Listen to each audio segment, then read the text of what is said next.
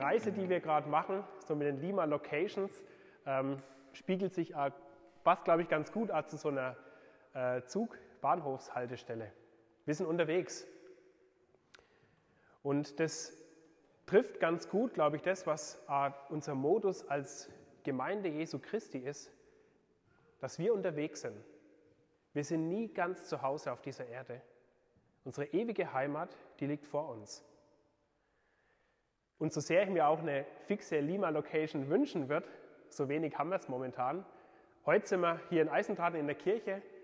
Nächste, nächstes Mal sind wir im Stadtsaal in Gmünd.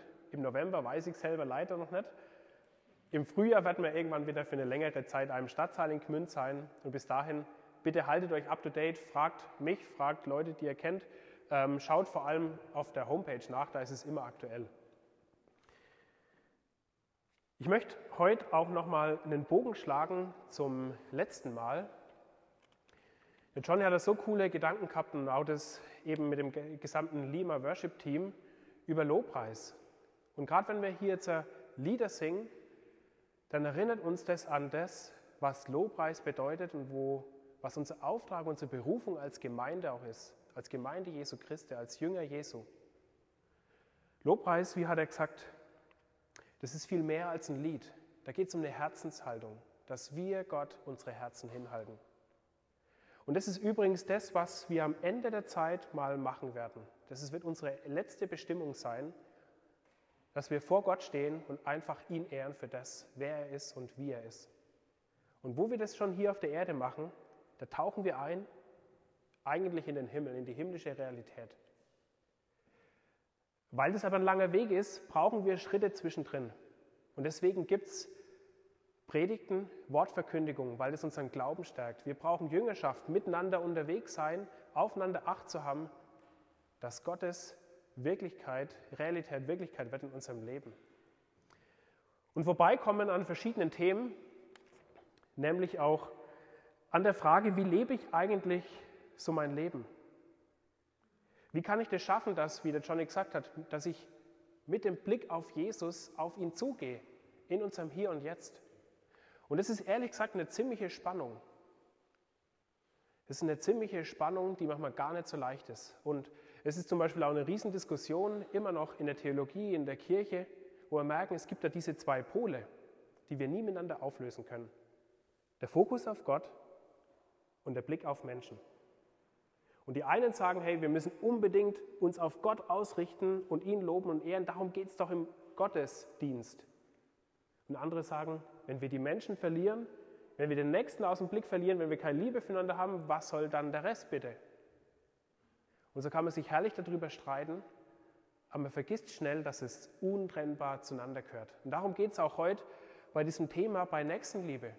Wir haben uns im Predigteam überlegt, was könnte ein passendes Thema sein, was treibt denn bei uns oben auf, gerade in der jetzigen Zeit, in der dunklen Jahreszeit, wo es kälter wird, wo so manche Krisen unsere Gesellschaft, unsere Welt erschüttern. Und wir haben gesagt, wir wollen für heute diesen Fokus setzen. Der Zusammenhalt, die Liebe, der Blick für den Nächsten. Weil ich glaube, da eine richtige Kraft drin steckt. Nicht, dass wir als Christen bessere Menschen sein müssen, sondern dass Gott uns da Kraft bereithält, die größer ist als unsere eigenen Kräfte, als unsere eigene Liebe. Und ich merke selber bei diesem Thema Nächstenliebe, ich weiß nicht, wie es dir geht, dass ich merke, oh, ich stehe da ziemlich an. Ich bin manchmal erschrocken darüber, wie klein oder wie kurz meine Liebe eigentlich ist. Und deswegen auch so ein Gottesdienst wie heute, da denke ich mir, Jesus, bitte füll du mein Herz, dass diese Liebe aus mir rausfließt und mein Leben prägt. Und ich möchte heute auch nochmal mit dieser Spannung Gott, Menschen, Ausrichtung auch noch mal erinnern an einen von unseren letzten Gottesdiensten im Thema, wo es um Traditionen, Bräuche gegangen ist. Da war ja auch ein bisschen der Fokus, dass es Gott letztlich immer um unser, um dein Herz geht.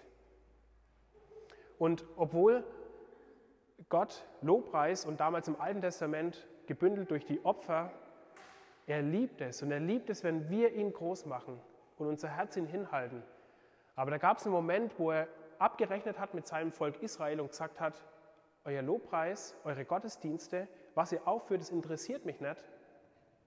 Wenn ihr das aus dem Blick verliert, wofür mein Herz schlägt, Und da sagt er zum Beispiel, du weg von mir, das Geblär deiner Lieder, denn ich mag dein Hafenspiel nicht hören. Wobei Gott das über alles liebt. Und dann kommt nämlich die Pointe von diesem Prophetenwort, es ströme aber das Recht wie Wasser und die Gerechtigkeit wie ein nie versiegender Bach. Wo wir sehen, das gehört untrennbar zusammen. Wenn ich schöne Gottesdienste feiere und mein Alltag aber was ganz anderes spricht, dann habe ich Gottes Herz nicht verstanden. Und darum geht es heute auch in diesem Gottesdienst. Und ich möchte es auf, auf ein, auch darstellen, vielleicht mit einem, mit einem soll man sagen, da gibt es eine ähm, coole Zusammenfassung, wie Gottes und Nächstenliebe untrennbar miteinander verbunden sind. Nämlich so ein, ähm, man könnte sagen, Gemeindeprinzip. Hier dargestellt über die, ähm, das ist die, der Beziehungskompass von der EC-Jugendbewegung. Und das passt eigentlich voll gut für jede Gemeinde. Diese Beziehungsdimensionen, die wir als Gemeinde Jesu Christi haben, da gibt es immer die Abdimension, da geht es um die Ausrichtung nach oben, der Fokus auf Gott. Und dieser Fokus auf Gott, der strahlt immer auch in das Miteinander, die Beziehung in einer Gemeinde, in einer Gemeinschaft. Und es prägt sich gegenseitig. Wenn ich auf Gott ausgerichtet bin, dann prägt es hoffentlich, wie ich mit meinen Glaubensgeschwistern umgehe. Das ist aber noch nicht alles. Da gibt es auch die Beziehungen zu den Menschen um mich herum, meine Kollegen, meine Nachbarn, meine Familie, die um mich einfach herum sind. Und auch die Beziehungen mit anderen Christen, die zu einer anderen Konfession gehören, die zu einer anderen Gemeinde gehören, die vielleicht sogar in einem anderen Land wohnen.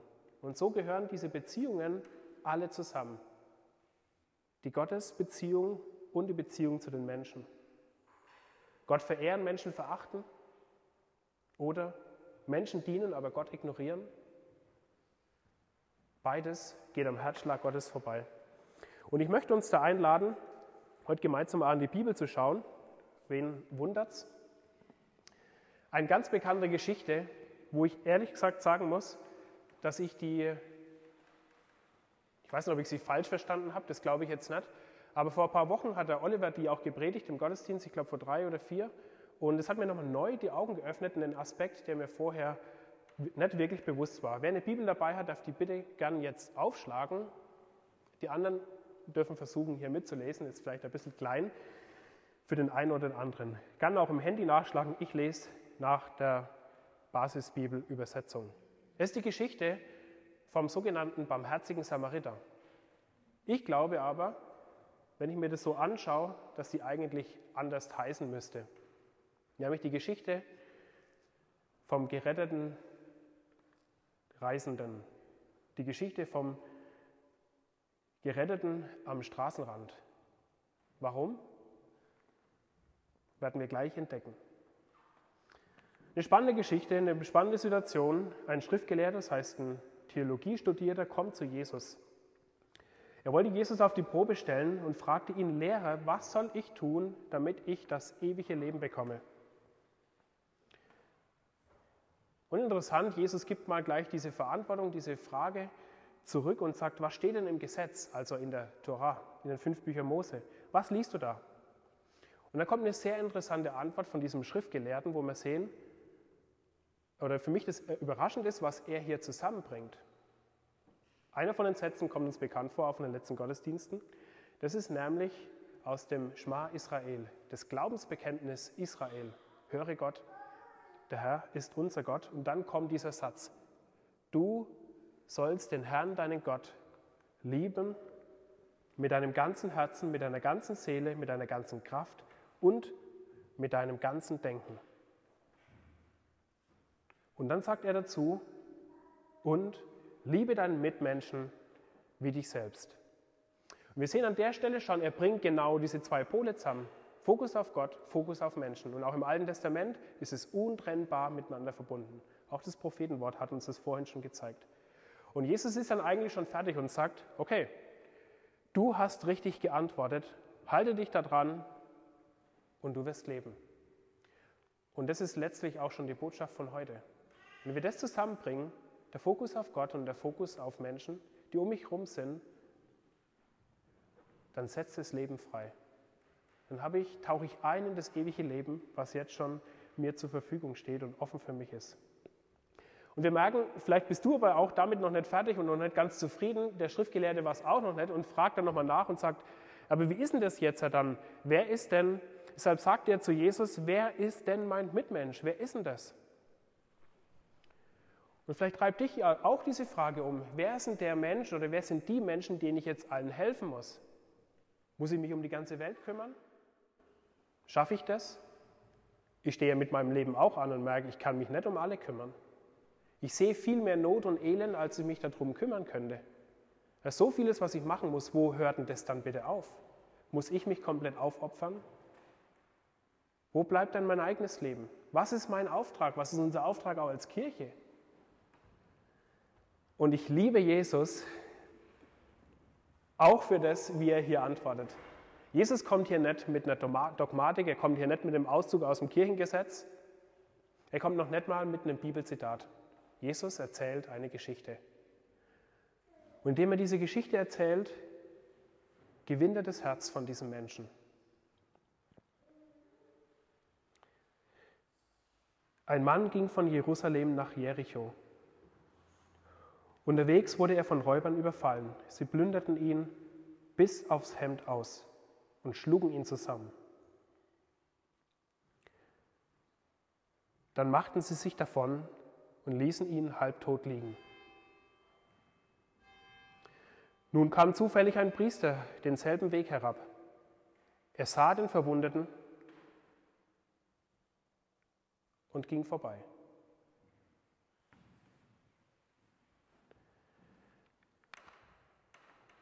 Und das ist schon mal der erste Moment. Was macht es mit dir, das zu hören? Da ist ein Unrecht passiert, eine Gewalttat. Da entsteht ja automatisch so ein, ich merke, da wäre ich wütend drüber und denke mir, das ist ja, das kann ja wohl nicht sein. Da muss doch jemand eingreifen. Und dann kommt sogar jemand vorbei, der ist wirklich ein heiliger Mensch, könnte man vielleicht so sagen, ein frommer Mensch, ein gläubiger Mensch, ein Priester. Aber ich sage mal so schön, jede Handlung von den Menschen, jedes Verhalten ist immer verständlich, hat immer gute Gründe. Der Priester hat gute Gründe, vorbeizugehen. Wenn er jetzt hingeht an einen Menschen, der vielleicht sogar gestorben ist, wo Blut fließt, dann hat er sich verunreinigt und ist für über eine Woche vom Tempeldienst ausgeschlossen. Vielleicht setzt er hier den Fokus auf Gott und sagt, ich habe hier einen anderen Auftrag, ich gehe vorbei. Wir wissen es nicht. Vielleicht ist es auch einfach nur Ignoranz. Keine Ahnung. Jesus erklärt es auch nicht. Er verteidigt ihn nicht und er, er, er greift ihn nicht an. Genauso macht es ein Levit, als er zu der Stelle kam. Er sah den Verwundeten und ging vorbei. Aber dann kam ein Samariter dorthin, der auf der Reise war. Und die Samariter, die waren die Ausgestoßenen, die nicht wirklich dazugehört haben die eigentlich die andere Religionen mit reingebracht haben. Absoluter Graben, voll die Spannungen. Das war komplett andere, ein anderes Volk. Da gab es keine, keine Verbindungen zwischendrin. Die Israeliten haben die Samariter gemieden und umgekehrt. Da war so viel Hass und so viel, so viel Verbitterung zwischen diesen Volksgruppen.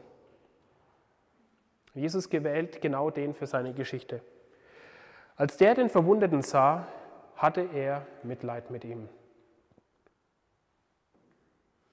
Er ging zu ihm hin, behandelte seine Wunden mit Öl und Wein und verband sie. Dann setzte er, sich auf sein, setzte ihn auf sein eigenes Reittier, brachte ihn in ein Gasthaus und pflegte ihn. Am nächsten Tag holte er zwei äh, Silbermünzen hervor, gab sie dem Wirt und sagte, Pflege den Verwundeten, wenn es mehr kostet, werde ich es dir geben, wenn ich wiederkomme. Und damit beendet Jesus die Geschichte und fragt den, seinen Gesprächspartner. Und das finde ich jetzt eine sehr interessante Pointe von der Geschichte. Wenn ich die bisher gehört habe, habe ich mir gedacht, oh ja, so wie dieser Samariter, so müsste ich eigentlich sein. Und hups, ich weiß nicht, wie es euch geht, ich schaffe das viel zu häufig nicht. So eine krasse Messlatte. Bist du ein barmherziger Samariter? Wegen diesem Fokus heißt diese Geschichte, glaube ich, auch so, die Geschichte vom barmherzigen Samariter. Aber lass uns mal hinschauen, was Jesus hier jetzt den Schriftgelehrten fragt. Der fragt dann nicht, wer war der Nächste vom, vom barmherzigen Samariter, sondern, was meinst du? Wer von den dreien ist dem Mann, der von den Räubern überfallen wurde, als Mitmensch begegnet? Schriftgelehrte antwortete, der Mitleid hatte und sich um ihn gekümmert hat. Da sagte Jesus zu ihm, dann geh und mach es genauso. Definitiv hat Jesus hier eine Antwort. Aber ich finde diesen Fokus so interessant. Und ich bin Oliver auch voll dankbar, dass er mich darauf aufmerksam gemacht hat. Ich hätte es immer überlesen. Das ist eine ganz andere Perspektive. Jesus geht hin und geht nicht auf den, der die guten Taten getan hat, sondern er sagt, schau doch mal diesen Überfallenen an, der hier leidet und am Boden ist. Wer war für diesen der Nächste? Ich weiß nicht, was du da für Schlüsse draus ziehst. Für mich geht es hier weniger um die Frage, an wem muss ich handeln, sondern wer hat ihm das Leben gerettet? Ich weiß nicht, ob ihr mitkommt auch mit dem. Ich habe gemerkt, bei mir stößt es was ganz anderes an. Dass es vielleicht gar nicht in erster Linie um den Aktionismus von mir geht, sondern dieser Samariter, der läuft rum, er begegnet einem, dem es richtig schlecht geht und er denkt sich in den rein und er stellt sich die Frage, was passiert mit diesem Menschen? Und Jesus fragt es auch. Dieser, der hier an der Seite liegt, dem schlecht geht, der um sein Leben kämpft, wer wurde ihm ein Mitmensch? Willst du ihm Mitmensch werden? Ich glaube, dass es gar nicht darum geht, dass wir Wunder wie uns verlieren in Aktivitäten und Aktionismus. Ich glaube aber, dass wir alle, wenn wir in der nächsten Woche stehen, dass uns Situationen kommen werden, wo wir Menschen begegnen, wo wir spüren, vielleicht so ein, so ein Moment, wo ich merke, jetzt sollte ich was machen. Ich weiß nicht, ob ihr das kennt. So ein Mini-Impuls, der vielleicht so zwei Sekunden, vier Sekunden dauert, wo ich merke, ich gehe vorbei und merke, ah, ich sollte der Person vielleicht was sagen. Oder irgendwie so ein Schnipselpapier, das auf dem Boden liegt. Ich nehme es auf und schaue, dass die Umwelt schöner, sauberer hinterlassen wird. Ich glaube, dass wir Dinge sehen in unserem Alltag, wo wir sehr wohl wissen und spüren, jetzt redet da gerade was zu mir, da berührt was mein Herz. Und dann zu sagen, wer ist dem dieser Situation jetzt ein Nächster? Kann ich das sein? Will ich das sein? Die Augen offen zu halten.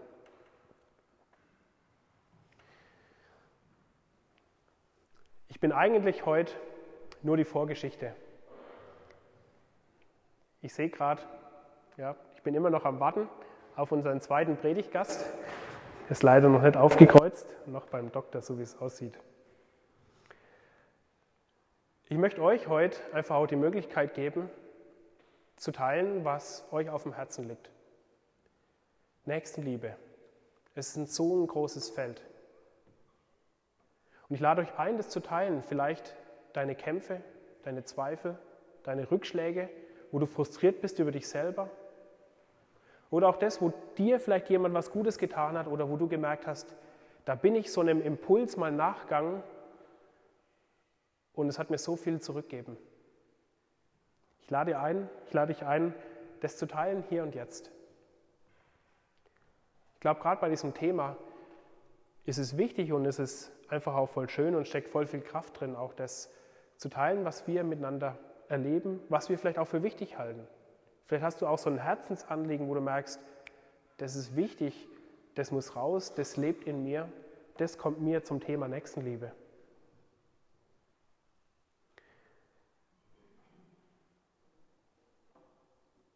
Während du vielleicht drüber nachdenkst, hier nach vorne zu kommen, möchte ich trotzdem schon mal so einen Zwischenpunkt setzen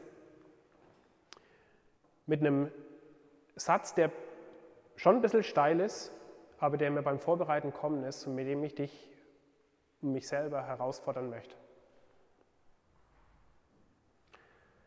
Ich glaube, wenn wir hier dieses Verhältnis Gottes und Nächstenliebe anschauen, ich möchte es mal so auf den Punkt bringen. Zeig mir, wie groß dein Herz für Menschen ist. Und ich sage dir, wie sehr dein Herz für Gott schlägt. Zeig mir, wie sehr, wie groß dein Herz für Menschen ist. Und ich sag dir, wie sehr dein Herz für Gott schlägt. Wenn dir Menschen egal sind um dich herum, wie kannst du sagen, dass du Gott liebst? Seien es bestimmte Menschen, Menschen, die dir nahestehen oder irgendjemand um dich herum. Und wir können auch in so einer Perspektive entdecken oder fragen, Gott, was denkst du über diese und jene Menschen? Was hast du in diesen Menschen reingelegt? Warum verhält er sich vielleicht so, dass es mich komplett aufreibt? Und wir können genauso diesen Satz auch noch umdrehen. Zeig mir, wie groß dein Herz für Gott ist. Und ich sage dir, wie sehr dein Herz für Menschen schlägt. Und das ist diese zweite Perspektive, wo wir uns ausrichten auf Gott und diese Liebe uns erfüllt, meine Lücken schließt, meine Kämpfe stillt. Da fließt diese Liebe raus in meine Umgebung, zu den Menschen um mich herum. Und ich glaube, dass wir oft Themen und Kämpfe austragen in unseren Streitigkeiten, Diskussionen. Da geht es oft gar nicht um die Themen selber, sondern mein Eindruck, oft um unsere gebrochenen und kämpfenden Herzen, die eigentlich was ganz anderes brauchen, nämlich aufgefüllt werden von der Gnade und Güte Gottes. Und ich glaube, dass das zumindest mein Standpunkt für heute. Ich glaube, dass es die Perspektive ist. Uns auftanken lassen von Gott und dann fließt es raus. Und ich glaube, dann brauchen wir bloß offene Augen und Hände und Füße, die bereit sind zu handeln. Egal was da kommt, ob es große Sachen sind oder kleine Sachen. Und jetzt ist eure Zeit zu teilen. Also das ist einfach mein aufgelegtes Thema heute. Ich wohne seit zwei Jahren in einem Wohnblock in Spital und habe immer wieder logisch für meine ganzen Nachbarn da im Haus gebetet. Und es sind aber ganz viele Sachen, die mich aufgerieben haben von den Nachbarn.